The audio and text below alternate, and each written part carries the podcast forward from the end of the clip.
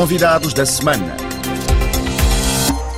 Abrimos o recapitulativo desta semana de atualidade vista pelos nossos convidados com um incêndio na segunda-feira da Catedral Notre-Dame de Paris. Diante dos olhos incrédulos das centenas de pessoas que convergiram para as suas imediações, as chamas devoraram o telhado da Sé e fizeram ruir pedaços deste edifício gótico com mais de 800 anos, que era considerado um símbolo da França a nível mundial.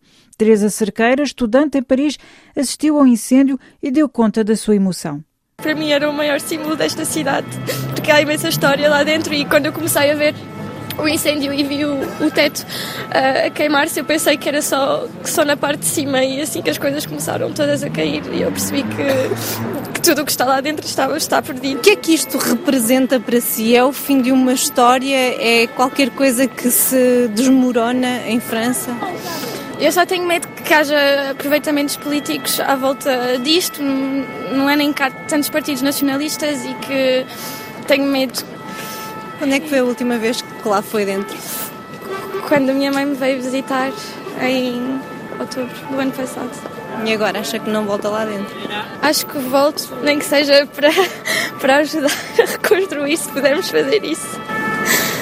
Noutro quadrante, no início da semana, o presidente da Guiné Equatorial efetuou uma visita de três dias a Cabo Verde, país que assume atualmente a presidência rotativa da CPLP e tem feito pressão sobre Teodoro Obiang para que seja abolida a pena de morte no seu país, conforme prometido a quando da adesão da Guiné Equatorial à CPLP em 2014. Durante esta visita, Obiang prometeu respeitar os seus compromissos, mas atempadamente, para Ana Lúcia Sá, investigadora do Centro de Estudos Internacionais do Instituto Universitário de Lisboa, a CPLP pouco pode fazer e a Guiné Equatorial não dá sinais de pretender abolir a pena de morte. O roteiro de adesão da Guiné Equatorial à CPLP nunca foi cumprido. A pena de morte foi sujeita a uma moratória e desde 2014 até agora sempre houve bem por parte do regime de Doro Obiang a abertura para abolir a pena de morte, solicitando à CPLP para um aconselhamento jurídico nesse sentido. No entanto, ainda não se verificou Portanto, o que poderá acontecer eventualmente será uma suspensão, mas mesmo assim, só se houvesse, o, de facto, alguém que fosse sujeito à pena capital na Guiné Equatorial, o que também acredito que não venha a acontecer. Julga que a Guiné Equatorial tem, eh, de facto, a vontade de abolir a pena de morte? Segundo informações que eu tenho sobre o Código Penal que está a ser debatido no Parlamento da Guiné Equatorial, não, não há essa intenção.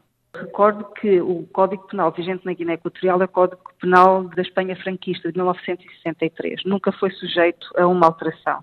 Neste momento está em discussão no Parlamento a proposta de Código Penal que mantém no seu artigo 23 a manutenção da pena de morte, continua a contemplar a pena de morte. Portanto, não creio que haja tanta vontade em abdicar da pena de morte. No entanto, poderia ser muito bom por parte de todos os países CPAP a pressão nesse sentido de realmente o código, o novo Código Penal que estará em discussão, não contemplar pena de morte. Portanto, aí sim, a CPLP creio que tem um papel a fazer. Na Guiné-Bissau, o momento que se cria de festa acabou por ser de confusão. Na quinta-feira, os 102 recém-eleitos deputados da Assembleia Nacional Popular tomaram posse, mas não conseguiram alcançar um consenso em torno das suas entidades dirigentes. Segue-se assim mais um momento de tensão na vida política do país, que, no entanto, recordou o politólogo guineense Rui Jorge Semedo, não tem mais condições de suportar uma nova crise. Nesse momento, o país não tem condições para voltar a, promover crise. Os sindicatos não desarmaram ainda, estão nesse momento a aguardar a posse do novo executivo para colocar a sua agenda reivindicativa, que começa desde a melhoria de condições de trabalho e indo até a questão da melhoria salarial e de políticas públicas uh, uh, do setor.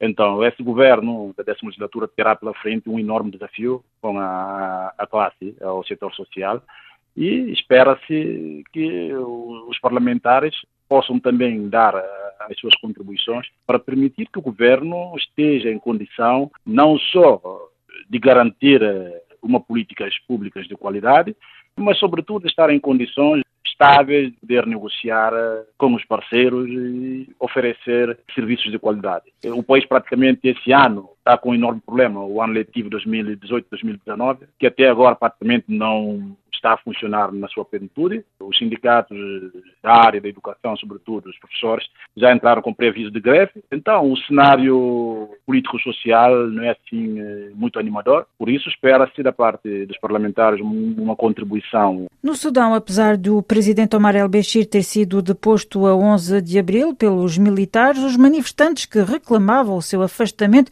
continuaram mobilizados na rua. Em causa a exigência da restituição do poder aos civis, uma exigência também feita aos militares pela comunidade internacional, ONU, União Africana e União Europeia, enquanto do outro lado a Arábia Saudita apoia abertamente os novos donos do poder em Khartoum, garantindo assim o seguimento da sua própria agenda na região, comenta Manuel João Ramos, especialista do Corno de África ligado ao ISCTE. É do interesse do regime saudita manter regimes repressivos amigos do regime saudita. É bem conhecido que o regime saudita é relativamente estranho ou bastante estranho a conceitos como conceitos de democracia ocidental e, portanto, os interesses sauditas são extremamente pragmáticos por um lado, são interesses económicos e geopolíticos muito fortes, são por outro lado interesses religiosos uh, também muito fortes. O Sudão é sunita, mas é também sufi e, portanto, interessa aos sauditas manterem uma, uma capacidade de influência forte nos negócios uh, políticos e religiosos sudaneses. Portanto, eh, eles exportam o, o modelo Habita, nomeadamente para o Sudão, mas o Sudão também lhes fornece boa parte dos eh, combatentes em terra na guerra no Iêmen. Exatamente. O fator guerra do Iêmen e a, presença de militares sudaneses na guerra do Iêmen é um fator de extrema importância para Mohammed bin Salman e, portanto, o manter o regime militar e este fluxo de soldados no terreno para o Iêmen é fulcral para os interesses sauditas. Isso é manifesto, sim. Por fim, esta sexta-feira, o Kremlin confirmou estar em contacto com as autoridades da Coreia do Norte com vista a manter uma cimeira com Kim Jong-un num contexto em que as negociações entre Pyongyang e Washington em torno do programa nuclear norte-coreano têm estado no ponto morto. Para Licínia Simão, especialista dos países do leste europeu ligada à Universidade de Coimbra, para o presidente norte-coreano, uma cimeira com Putin representa uma possibilidade de diversificar a sua base de apoio. É um contexto em que as negociações entre a Coreia do Norte e os Estados Unidos da América, como bem sabemos, ao mais alto nível e de forma muito inédita, têm acontecido. A última cimeira foi em fevereiro mas nem para os Estados Unidos nem para a Coreia do Norte os resultados destas cimeiras têm sido muito favoráveis. Portanto, nós continuamos sem ter a desnuclearização da Península Coreana e continuamos sem ter um alívio das sanções que estão impostas à Coreia do Norte.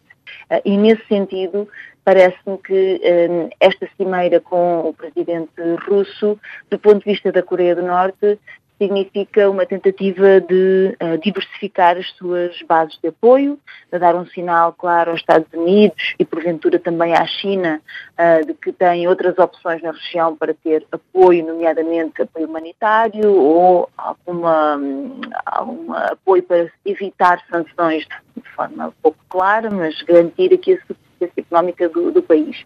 E assim fechamos o recapitulativo desta semana de atualidade vista pelos nossos convidados. Obrigada pela vossa atenção e até breve.